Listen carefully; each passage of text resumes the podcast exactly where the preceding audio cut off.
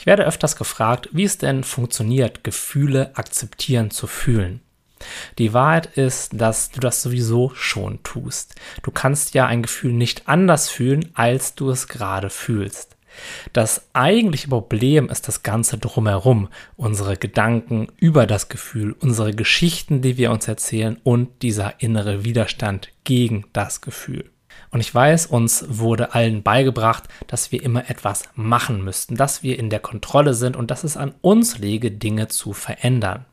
Doch beim Thema Fühlen zumindest ist es genau umgekehrt. Je weniger du das versuchst zu machen und je mehr du erkennst, dass es sowieso schon passiert, egal ob du dich jetzt zusätzlich noch anstrengst, dich darauf fokussierst, ganz bewusst und ganz ohne Widerstand zu fühlen, desto leichter geht das.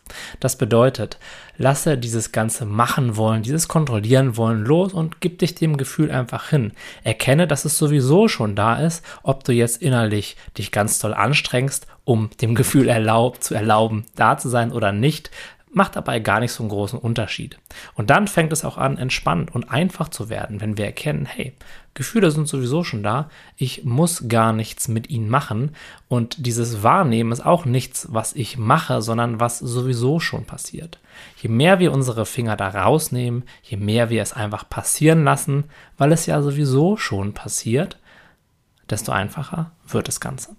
Und ich sehe gerade, das ist schon die 150. Folge von Daily. Na, wenn das nicht ein Grund zum Feiern ist. Ich freue mich auf jeden Fall, dass du mir so regelmäßig zuhörst und ich werde auf jeden Fall mit diesem Format in der Zukunft weitermachen. Hab noch einen wundervollen Tag, wo auch immer du mir gerade zuhörst. Dein Tim.